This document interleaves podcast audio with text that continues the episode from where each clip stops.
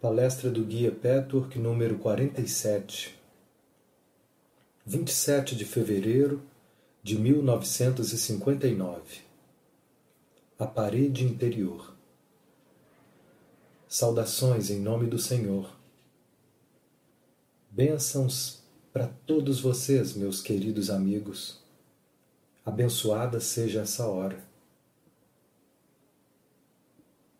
Todo ser humano tem o desejo de lutar pela perfeição, pela capacidade de amar, pela verdadeira bondade, pela luz e pela verdade.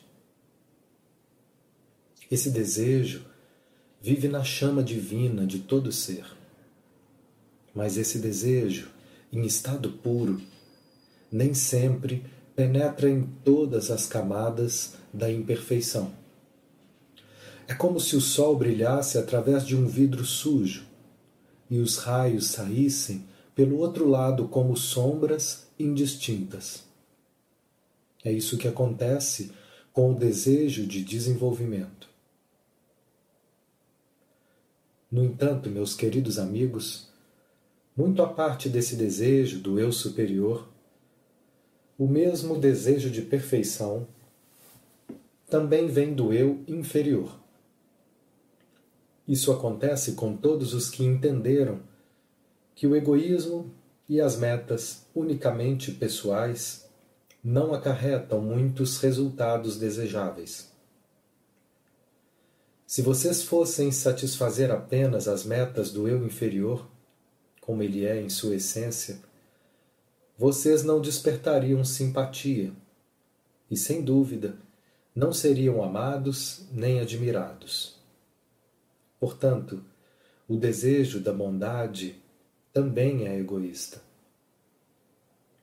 É importante entender isso e admitir no íntimo que o desejo da bondade, como tal, não tem origem necessária e exclusivamente no eu superior. Esse é um problema que confunde muitos seres humanos. O único modo de ter clareza a esse respeito é tomar consciência das emoções, dos desejos e das motivações. Então, vocês podem distinguir a motivação pura da motivação egoísta. Essa confusão às vezes é tão grande que muitas pessoas ficam em dúvida se devem procurar concretizar o desejo de bondade principalmente depois de perceberem que motivações egoístas estão envolvidas. Certamente, vocês devem continuar a ter por meta o certo e o bom em vocês e em seus atos, mas sabendo muito bem até que ponto esse desejo é matizado pelo egoísmo. Muitas vezes, esse conflito ainda não é consciente. Vocês sabem que, por um lado, querem o bom, o verdadeiro, o belo, mas existe também uma voz interior que fala com muita clareza e que vocês conhecem muito bem. Ela diz: será realmente bondade, pura bondade, puro altruísmo agir de uma determinada maneira? Assim, vocês ficam confusos e incertos quanto à natureza boa de suas motivações. Apenas os muito cegos, os seres humanos que espiritualmente ainda são bebês, buscam objetivos egoístas e acreditam que tais objetivos egoístas servirão às suas finalidades. Quem já superou essa infância espiritual sabe muito bem que atingir os próprios fins muitas vezes traz mais desvantagens do que resistir a esses impulsos egoístas. A essa altura, a entidade já superou o estágio mais primitivo, mas ainda não alcançou a etapa em que o desejo do egoísmo é emocionalmente superado. Essa é a etapa em que a maioria de vocês se encontra. E é exatamente essa luta que estão travando agora. O primeiro passo é sempre reconhecer o significado dos seus diversos desejos, motivações e sentimentos. Daí por diante, o caminho é mais suave. Reconheçam quando seu desejo de bondade vem da sua centelha divina e quando não vem. Tendo clareza sobre esse ponto, vocês terão dado mais um passo no autoconhecimento. Além disso, esse conhecimento, mesmo não sendo de forma alguma lisonjeiro ou agradável, aumenta a paz de espírito.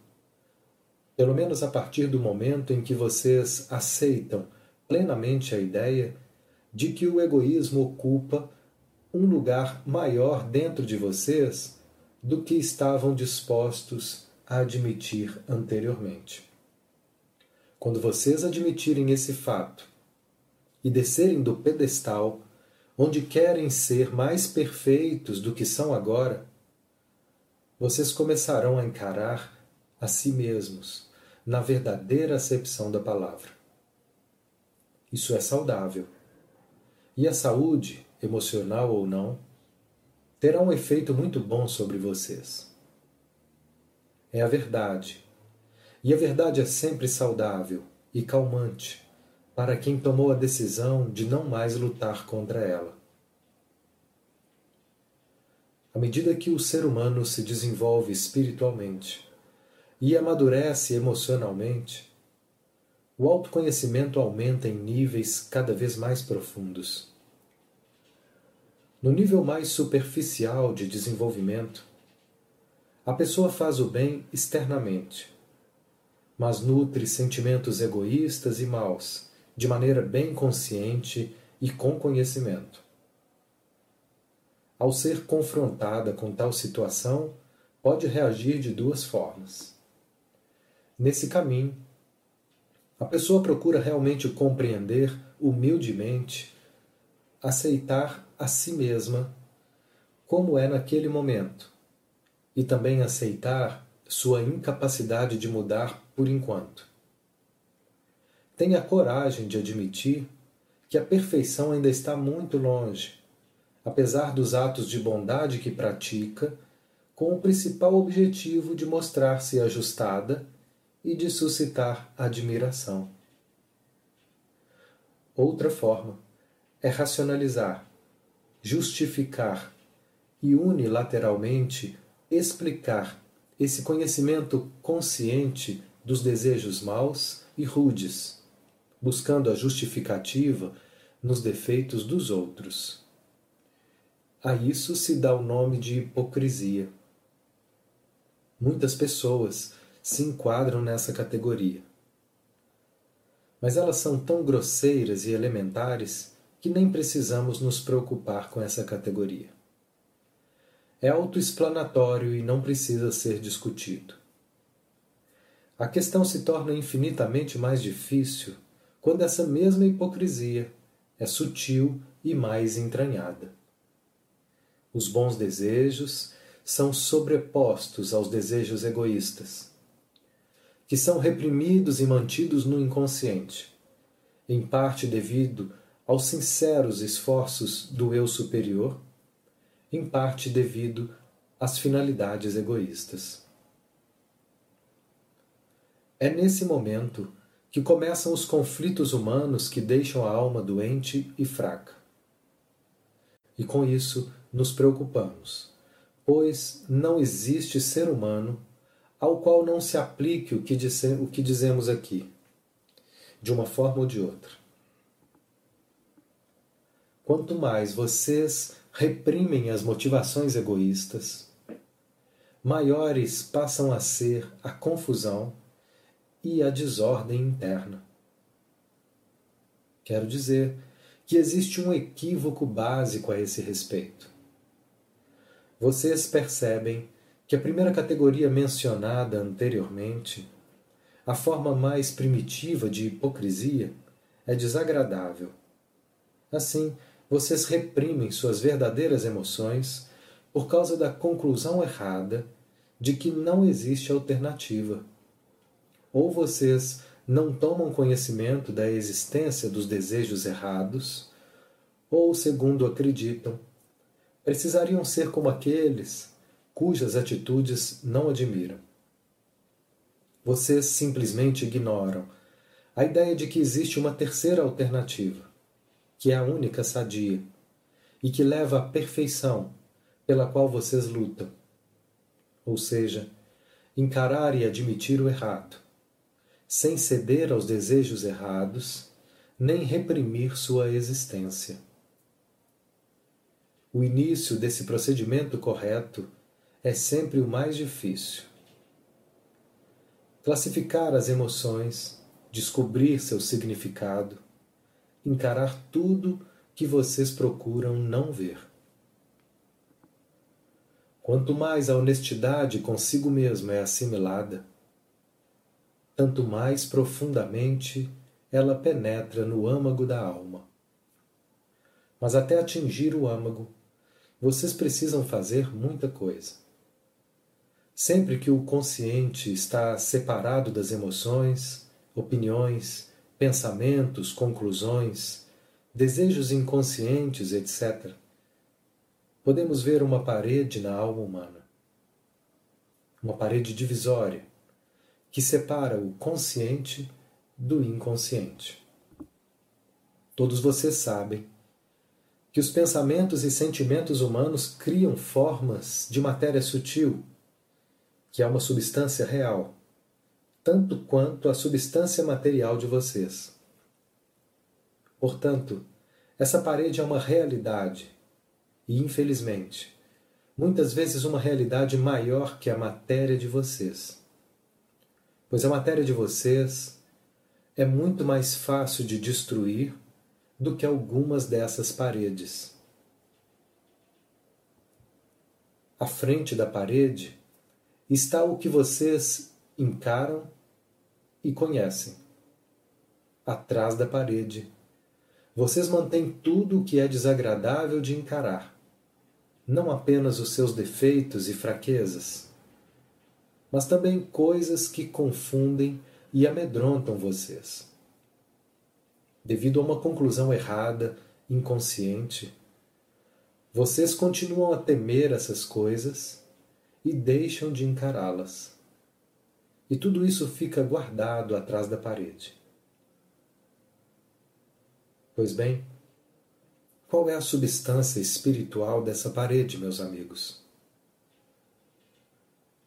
Pois a substância espiritual não é o material que vocês usam porque optaram por fazê-lo, como quando constrói uma forma no mundo material.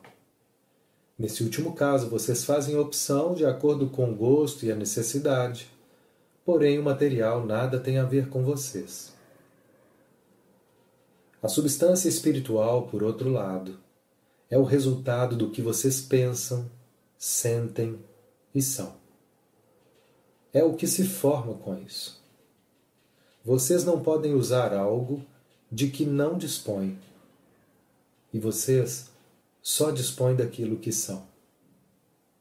Ora, a substância dessas paredes é, em parte, a boa vontade de vocês, que é ineficaz devido a conclusões erradas e à ignorância. Não se esqueçam, a finalidade da parede é manter o negativo oculto e uma das motivações desse desejo é, na verdade, a boa vontade mal usada. Mas, em parte, a parede também é feita de covardia, orgulho, vontade do eu e impaciência. Impaciência, porque, devido à ignorância, vocês pensam e desejam obter a perfeição muito mais depressa, pelo simples expediente de edificar essa parede e trancar por detrás dela aquilo que requer muito mais tempo e esforço para eliminar de fato. Vocês são impacientes demais e também preguiçosos demais para efetivamente se desfazerem do que está por trás da parede.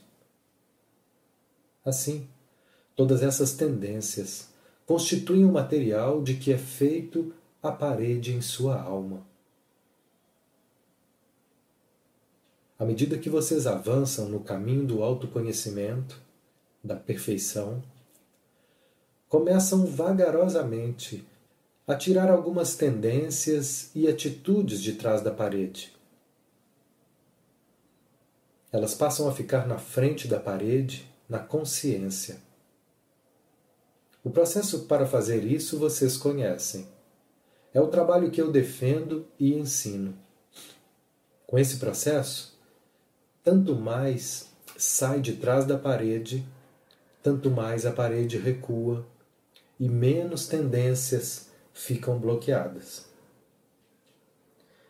É um bom trabalho. E assim deve ser. Prosseguir sempre para tirar mais e mais de trás da parede. Mas, meus amigos, um dia essa parede tem que desmoronar. Se vocês quiserem ser íntegros e verdadeiramente saudáveis no maior grau possível. Enquanto vocês trazem dentro de si uma parte qualquer da parede interior, por mais que consigam fazê-la recuar, vocês ainda não estão inteiros.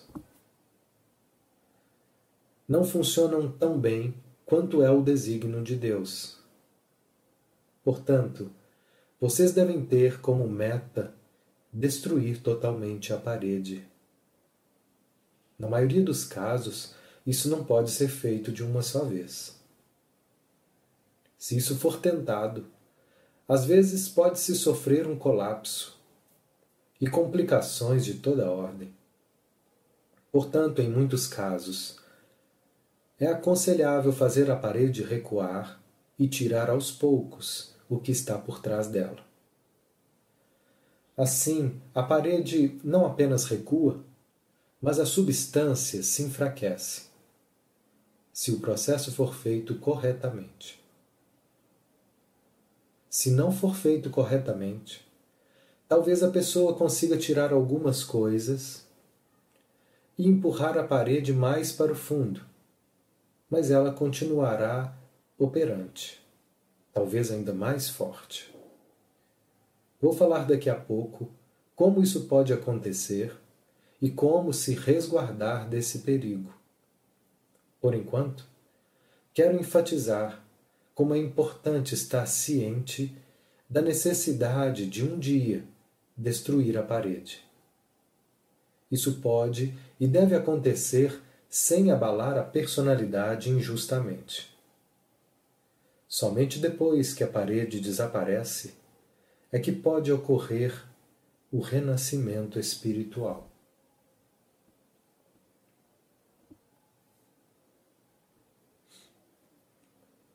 É quando vocês estão interiormente despidos diante do seu Criador, diante de si mesmos. Pois vocês precisam ficar despidos vazios, para que a substância divina possa entrar e criar raízes em vocês. Enquanto a sua parede de pedra, apesar de mais fraca, apesar de empurrada para o fundo, continuar existindo, a substância divina não pode afetar vocês com o mesmo grau de força da parede. Em outras palavras, Quanto mais forte a parede, menor o efeito da substância divina que aguarda o momento de penetrar e preencher vocês. Portanto, queridos amigos, todos vocês que trabalham com tanto sucesso nesse caminho, percebam e visualizem essa parede interior.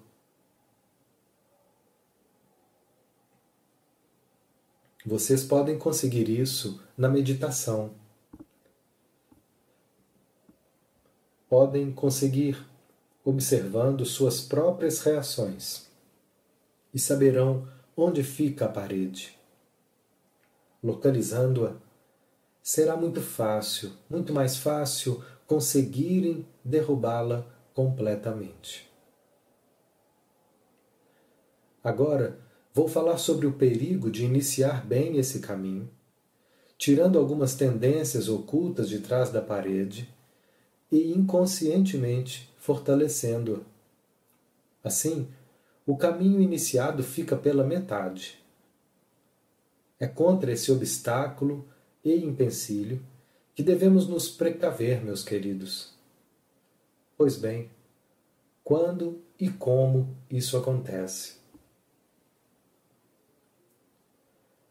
Acontece quando um pensamento, ensinamento, filosofia ou reconhecimento verdadeiro serve como fachada da parede, atrás da qual vocês continuam a se esconder, como se a verdade servisse de meio de esconderijo. E isso acontece com muita frequência. Nenhuma verdade está livre desse destino. Muitas pessoas buscam a verdade e ela pode chegar até vocês por muitos canais. Mas por mais sincera que seja essa busca, existe em quase todas as pessoas uma resistência a encarar determinados aspectos interiores. Esses dois desejos, aparentemente contraditórios, podem resultar na seguinte combinação: empreender a busca pela verdade e usar a verdade como escudo protetor da parede. Assim, vocês escondem suas falhas, conflitos emocionais, medos e tendências negativas por trás de uma verdade. Em sua versão crassa e superficial, essa atitude é fácil de reconhecer. Vocês a identificam em qualquer fanático, qualquer pessoa que siga rigidamente um dogma seja qual for a religião. Uma pessoa assim pode praticar toda espécie de atos maus, ter toda sorte de reações erradas, enquanto propõe a verdade religiosa de sua escolha.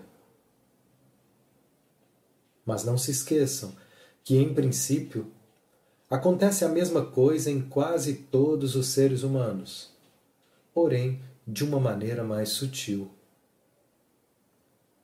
Se vocês se tornarem mais sensíveis e intuitivos, vão ouvir e perceber muito bem quando alguns dos seus semelhantes procedem assim, e vão fazer objeções.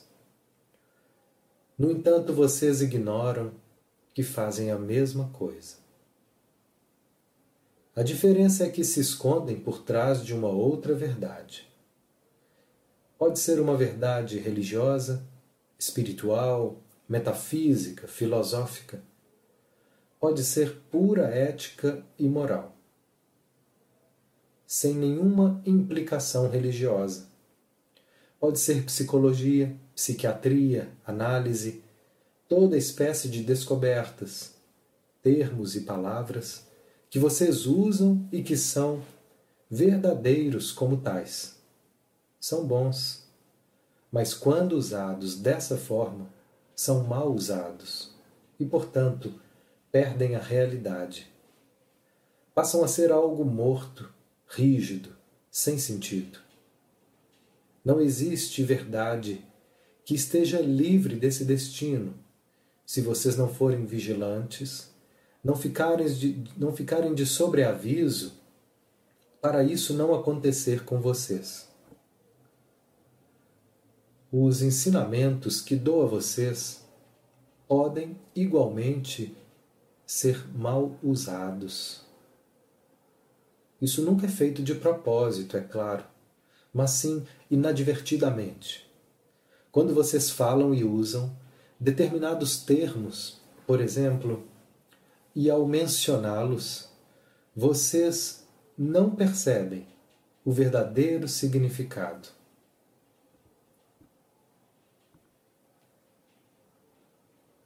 Nesse caso, chegou o momento de fazer um exame interior para verificar se vocês não caíram inconscientemente nessa armadilha. Vocês podem até se esconder por trás de um reconhecimento verdadeiro feito sobre vocês. Vamos dizer, uma imagem, uma conclusão errada, alguns defeitos que vocês descobriram. Vocês podem se esconder por trás disso e usar isso como fachada da tua parede. É como se algo em você dissesse: Vou até esse ponto, mas daqui não passo. Estou disposto a admitir tais e tais coisas agora, mas nada mais. A admissão de alguns defeitos e condições internas erradas vai contentar aqueles que me ajudam a atingir o âmago do meu ser. Ninguém poderá dizer que eu estou de má vontade, mas não vou revelar sem reservas o que realmente me incomoda. Essa é uma boa forma de poder continuar me escondendo. Talvez tudo isso soe muito estranho para vocês. Talvez ainda não consigam captar o que quero dizer. Vou tentar esclarecer melhor. Vamos supor que vocês comecem esse caminho com boa fé e boa vontade e façam algum progresso. Vocês fazem algumas constatações e reconhecimentos importantes, sejam quais forem. Vocês superam a etapa em que a resistência a encarar a si mesmo se manifesta como desculpa e racionalizações para não seguir adiante, apesar de vocês terem buscado esse caminho. Nessa primeira etapa, a psique encontra desculpas de toda ordem, dúvidas, incapacidade, etc. Mas vocês já superaram essa etapa. Assim venceram a primeira resistência e fizeram a parede recuar consideravelmente, permitindo que algumas informações passassem para o outro lado. A essa altura, superaram a resistência inicial e já estão com os dois pés no caminho, enquanto antes estavam lutando para começar a trilhá-lo. Mas não imaginem toda resistência, resistência já tenha sido vencida para sempre. Enquanto existir a parede, a resistência é inevitável. A diferença é que a forma e a manifestação da resistência serão diferentes. Enquanto antes vocês tinham toda espécie de dúvida e desconfianças, desculpas e pretextos para não trilhar esse caminho, agora vocês trabalham e descobrem, mas ainda com uma certa reserva. E para justificar essa reserva, vocês tomam as descobertas que fizeram até agora e as aumentam.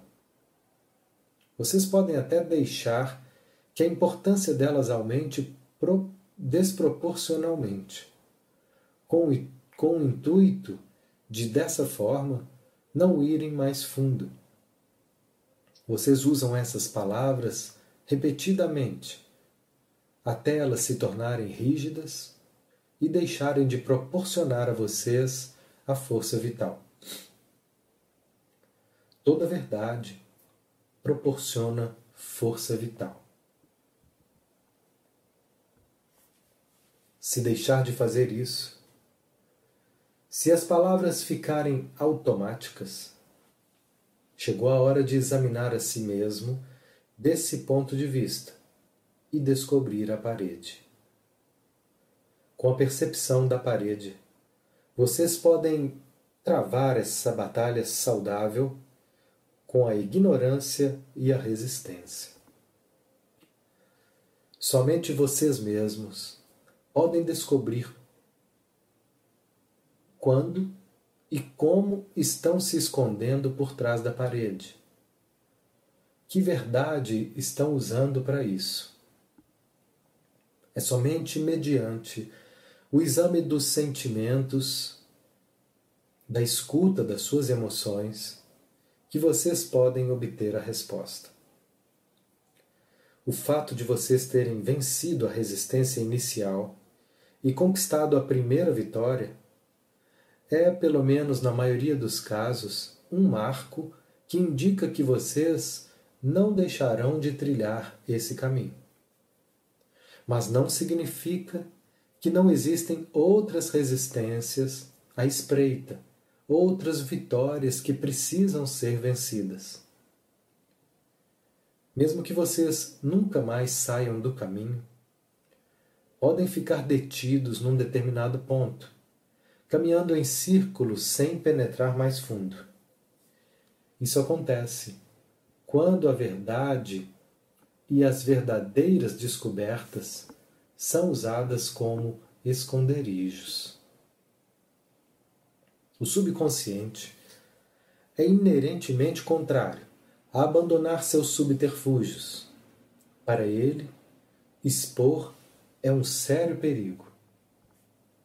Ele é ignorante e tira conclusões totalmente erradas a esse respeito, como em muitos outros. Portanto, opõe-se ao desmoronamento da parede e concebe estratagemas de todo tipo para impedir que vocês trabalhem nesse sentido, por maior que seja sua boa vontade. Essa deve ser uma indicação importante para muitos dos meus amigos, para mostrar a eles qual pode ser o ponto de perigo nesse momento.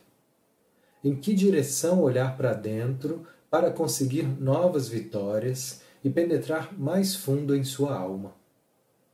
Isso evitará a estagnação para muitos, pois agora vocês saberão de que ângulo devem examinar a si mesmos. Isso está claro, meus amigos. Alguém quer fazer alguma pergunta sobre esse tema? Caso contrário, talvez depois que vocês relerem essa palestra e pensarem sobre ela, queiram fazer alguma pergunta da próxima vez. Pensem bem no que eu disse. É um perigo oculto, um perigo sutil. Se vocês tiverem o desejo real de fazer a parede ruir, para ficarem vazios e nus em sua alma, vão perceber com muita clareza onde e de que forma exatamente existe a parede de cada um. É sempre mais fácil perceber a parede dos outros e, ao mesmo tempo, absolutamente não perceber a sua própria. Vocês podem se esconder por trás de uma verdade diferente, um reconhecimento diferente, mas podem estar se escondendo exatamente como os outros. Incluam esse aspecto nas suas preces, meus amigos.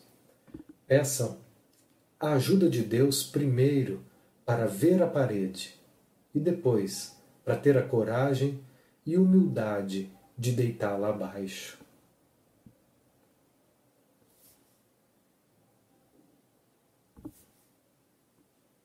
Agora, Antes de passarmos para as perguntas, eu gostaria de dizer a vocês que surgiu um plano para a formação de um segundo grupo menor. O primeiro, por assim dizer, círculo interior. Eu gostaria de dizer que isso seria muito recomendável. Nesse trabalho em comum no grupo, vocês podem realizar muito podem ajudar uns aos outros. Todos que trabalham em equipes, que discutem imagens, devem se reunir para realizar outros trabalhos em grupo, onde poderão discutir seus problemas, suas dificuldades, seus êxitos. Ao mesmo tempo, Isso vai ajudar a criarem laços de fraternidade. Nós incentivamos e abençoamos essa iniciativa. E agora, queridos amigos, estou pronto para suas perguntas.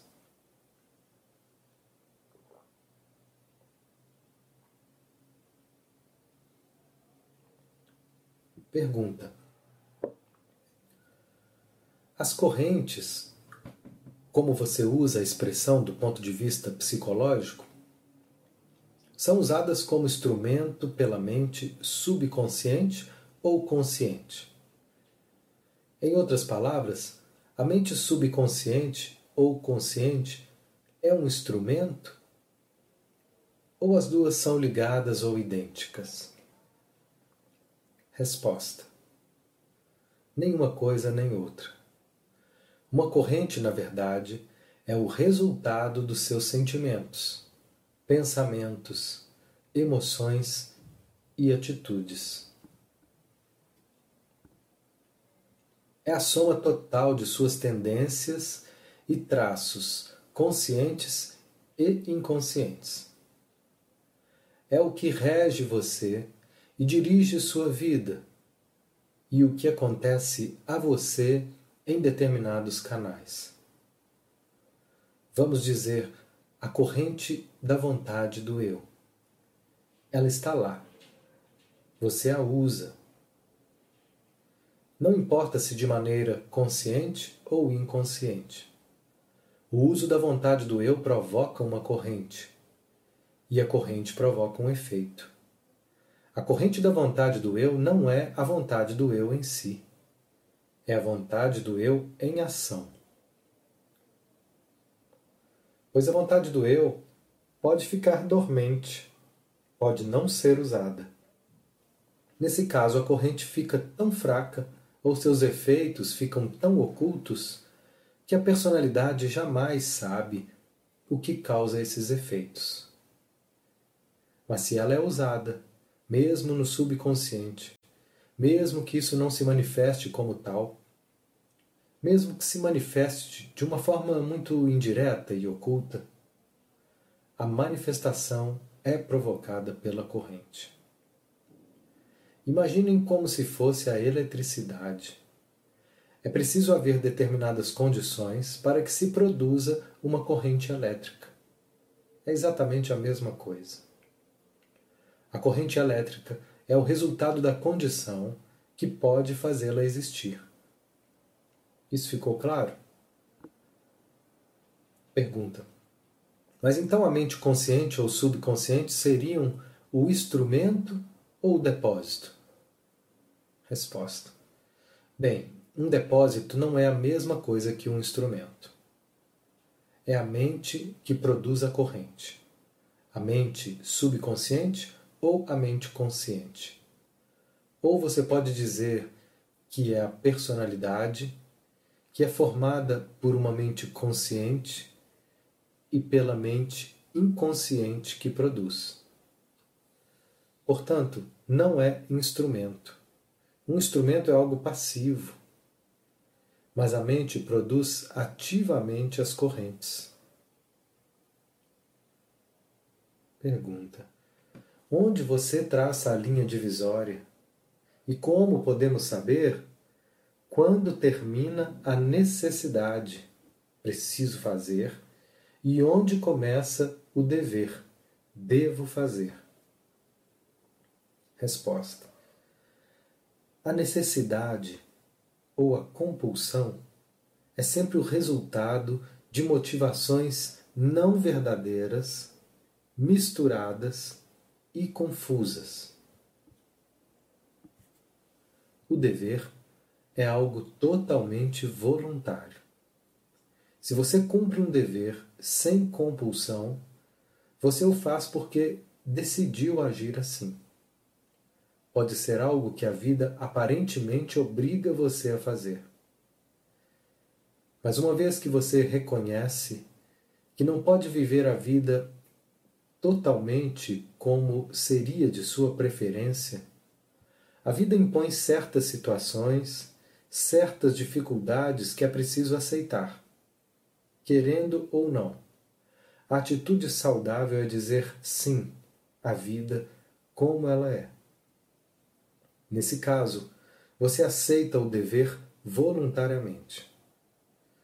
Por outro lado, se você não aceita o dever emocionalmente, mas cumpre porque não tem outra escolha, você age por compulsão, contra a sua vontade. E, portanto, trata-se de uma necessidade. Preciso fazer. Eu ensinei a vocês, por exemplo, que as imperfeições da vida precisam ser aceitas dessa maneira. Isso também inclui muitas coisas que se tornam dever de vocês. Quem se revolta constantemente contra essas imperfeições, mas mesmo assim é obrigado a aceitá-las, mesmo que essa rebeldia seja subconsciente, aceita contra sua vontade. Precisa fazer determinada coisa porque a vida o obriga a isso. Não há nada que possa fazer em contrário. Age como a criança que não tem liberdade. Desculpa. Age como a criança que não tem escolha senão obedecer. A atitude madura é de liberdade. Essa espécie de verdadeira liberdade não significa fazer sempre exatamente o que lhe agrada, mas aceitar o que é necessário, com um espírito interior de dizer sim a isso. Em outras palavras, é muito tênue a linha divisória entre dizer sim a um dever imposto ou inevitável e lutar contra ele, sendo forçado a aceitá-lo contra a própria vontade. Há muitas coisas que vocês talvez não queiram fazer, mas consideram que é seu dever, sejam ou não do seu agrado. A diferença entre necessidade e dever livre reside totalmente nessa atitude. Pergunta: Qual é a relação e a diferença entre a aura de uma pessoa e a sua esfera atual, ou o quadro da alma? Resposta: São coisas totalmente diferentes. Uma não tem nada a ver com a outra. A esfera é formada pelos atos, pensamentos, atitudes, sentimentos, etc., de uma pessoa. Em outras palavras, por sua vida. Ela não se altera rapidamente porque a mudança da personalidade não ocorre com rapidez. Portanto, a esfera é algo mais estático. É algo que se é construído e que persiste até a personalidade mudar. É o produto da vida de uma pessoa que posteriormente se tornará seu lar espiritual. A aura é a emanação daquela personalidade e nada tem a ver, pelo menos não diretamente, com o que a pessoa constrói. Talvez a melhor forma de explicar seja essa. A esfera é resultado da atividade da pessoa. A atividade também pode ser subconsciente. É a atividade da alma. A aura é o produto do seu estado passivo. É o produto daquilo em vocês que é o estado do ser. É o que vocês são, não o que vocês fazem. Essa é a melhor explicação que posso dar. Não há outras palavras para descrever. No que diz respeito à manifestação, a diferença seria muito grande. Um clarividente pode ver a aura de uma pessoa, aquilo que emana de seus corpos sutis e penetra no corpo físico. Reflete em cores mutantes os diversos estados de espírito doenças do corpo e da alma, o tipo de personalidade básica. A esfera espiritual que vocês constroem com sua atividade só pode ser vista por um pequeno número de clarividentes, a menos que eles tenham essa visão com a nossa ajuda, para uma finalidade específica. É algo que nem todo ser humano traz à sua volta. Não posso exprimir esse fenômeno de nenhuma outra maneira.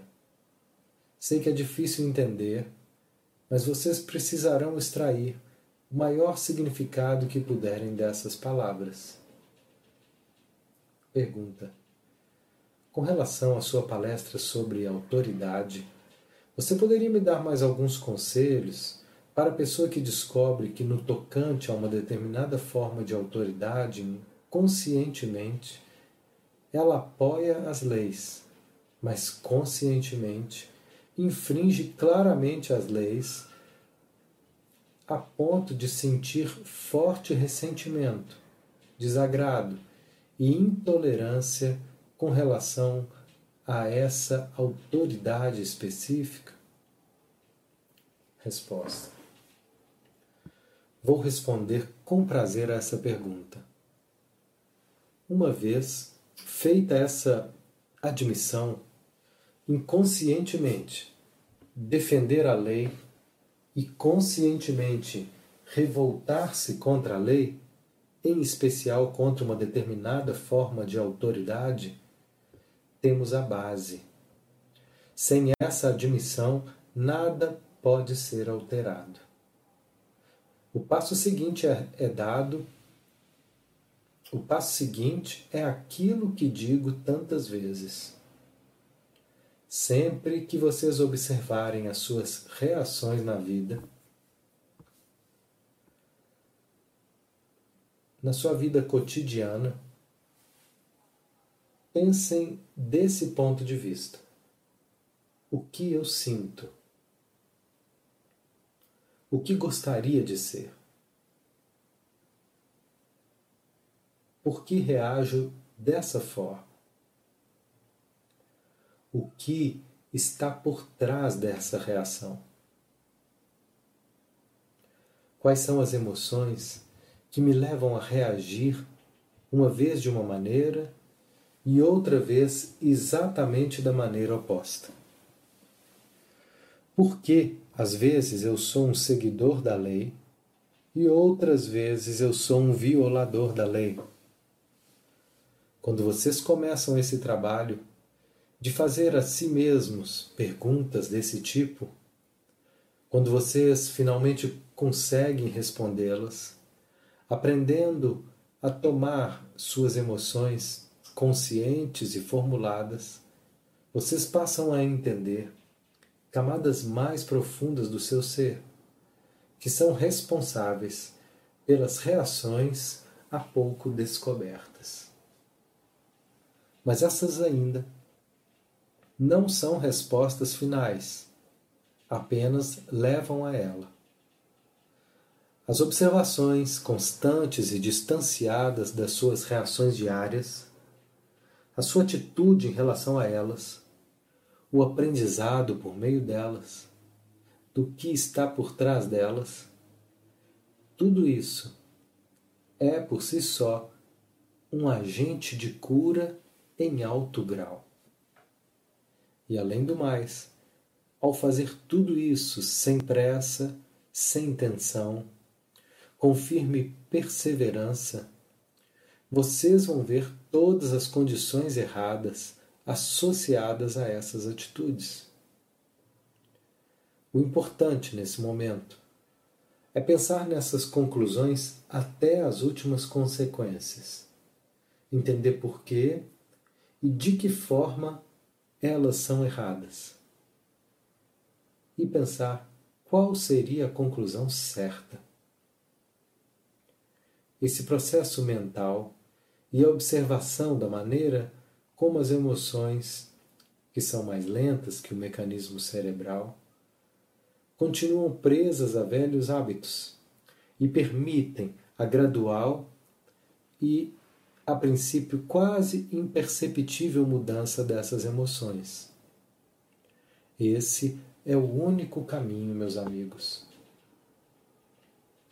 Nesse contexto, gostaria de dizer algo de que disse recentemente em uma das sessões privadas e que acho que é importante para todos. A autoridade não é apenas aquilo que emocionalmente representa o inimigo, as forças repressoras que impedem vocês de fazerem o que querem. A autoridade também pode ser representada, no caso pessoal, de cada um, exatamente pelas pessoas que vocês mais amam, porque dependem delas. Essa é a outra faceta que vocês devem avaliar. Ela se aplica a muitos de vocês. Depois da infância, e por ela pode aparecer no adulto em uma versão diferente. A maioria de vocês passa por isso na infância. Vocês amam seus pais, que são também autoridade para vocês. Como vocês os amam, surge o conflito. Talvez vocês imaginem de que forma poderiam solucionar o problema, pois não podem deixar de sentir dependência com relação à pessoa amada, que por isso se transforma em autoridade. A resposta a essa pergunta é: examine o seu amor. Descubram o justo meio termo. Em um extremo fica a falta de capacidade de renunciar e, portanto, a incapacidade de amar, e uma vontade pessoal muito forte, que não abre mão do eu, pois teme perdê-lo. No outro extremo está a dependência excessiva, que nasce da tendência de ceder muito na direção errada. Sempre que existe essa falta de equilíbrio, prevalecem outras correntes doentias e prejudiciais. Para restaurar o equilíbrio, é preciso, primeiramente, tomar consciência do problema e encará-lo sem subterfúgios por um bom tempo. Quando vocês reconhecem um desses dois extremos errados, e devo dizer que o primeiro, absolutamente não abrir mão do eu, é o mais frequente. Olhem muitas e muitas vezes para ele, admitam sua existência e orem pedindo orientação e reconhecimento. Aos poucos, suas emoções encontrarão um justo meio termo.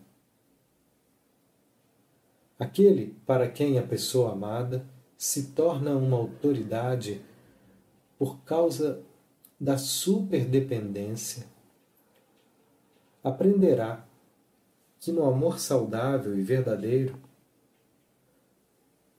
a renúncia A renúncia total de si mesmo leva a um eu renovado, que não deixa a personalidade cativa e dependente.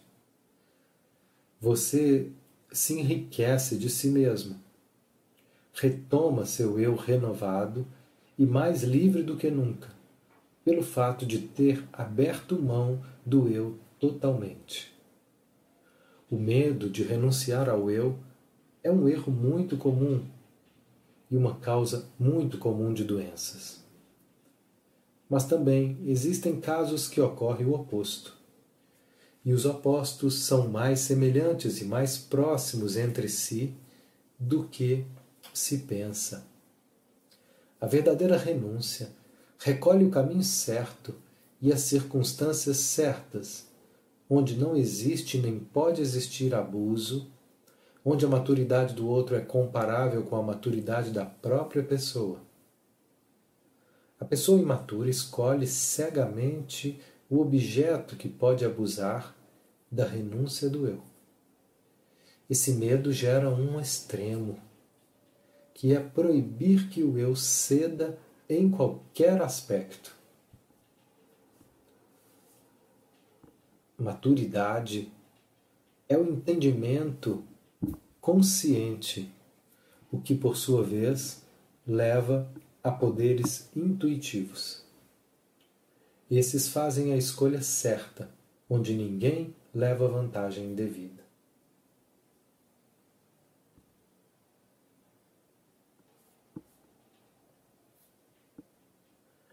Pergunta: Como o mundo espiritual julga uma pessoa que está em busca da verdade, mas se perde e opta pela saída mais fácil? Resposta: Isso depende inteiramente do desenvolvimento da pessoa em questão.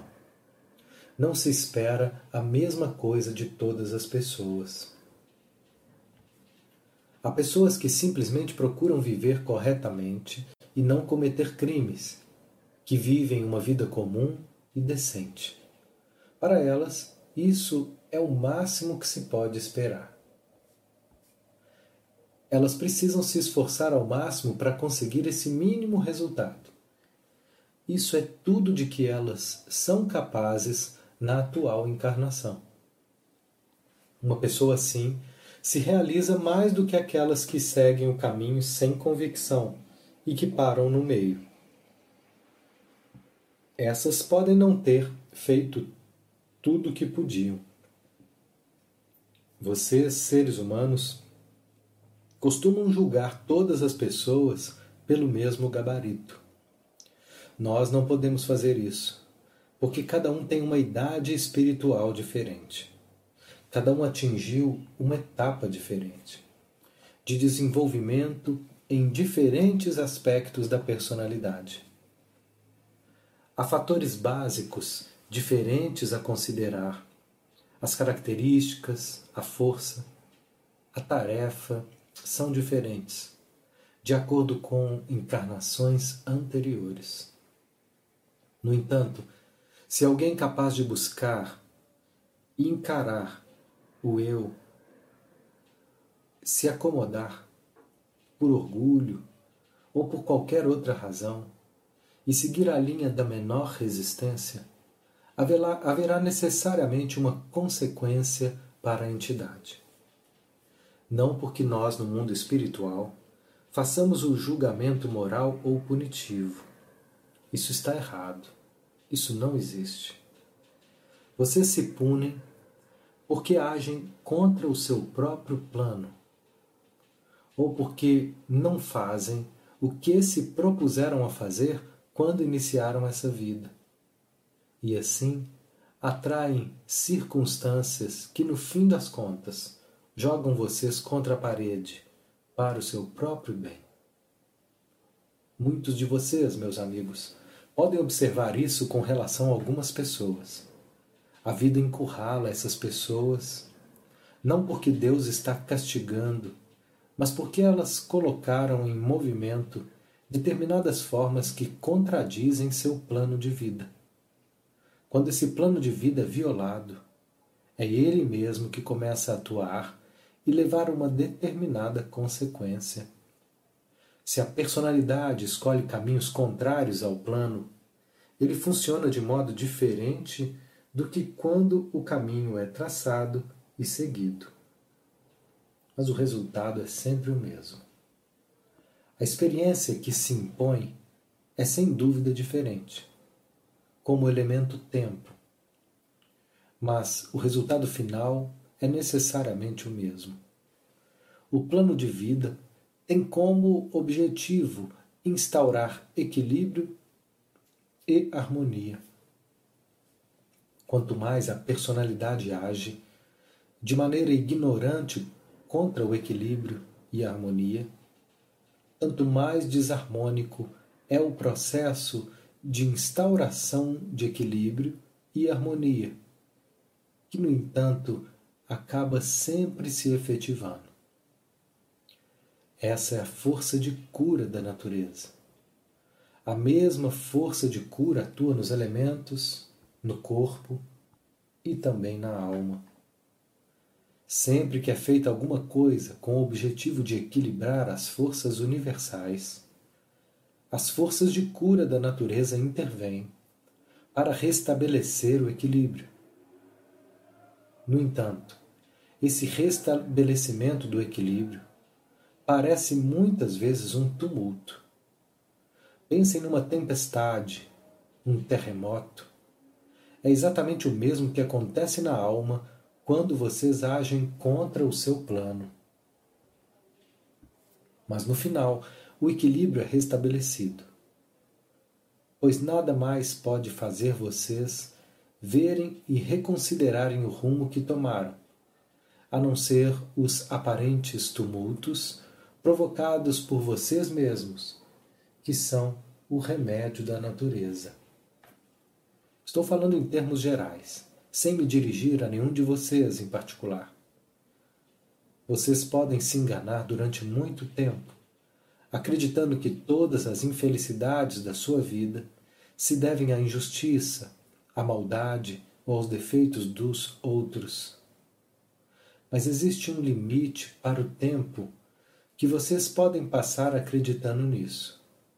E por fim, se encontram em uma situação em que são encurralados pelos próprios erros, em que se veem diante da realidade inegável de que a infelicidade foi provocada por vocês mesmos.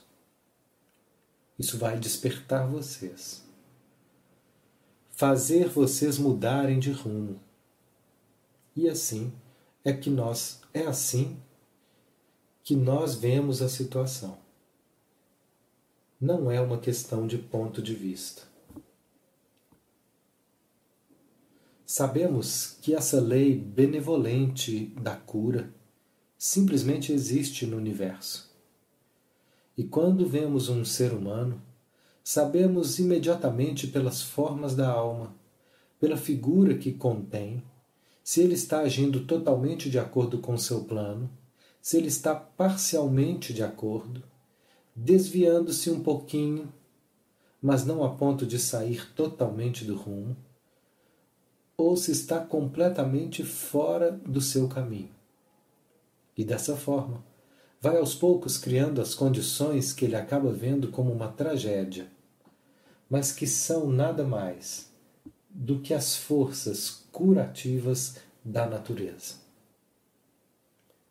Queridíssimos amigos, trago a todos vocês, bem como a todos os seus entes queridos na terra e no mundo espiritual, bênçãos, bênçãos de cura, bênçãos de amor, força e coragem. Prossigam nessa rota, meus queridos. Para os que ainda não encontraram o caminho, orem para que Deus lhes mostre Sua vontade e a sua verdade, que é a única verdade. Sejam receptivos unicamente a essa verdade. Vão em paz, meus queridos. Recebam o nosso amor que envolve cada um de vocês. Se vocês ativarem as antenas interiores, saberão que não estão sozinhos. Fiquem com Deus.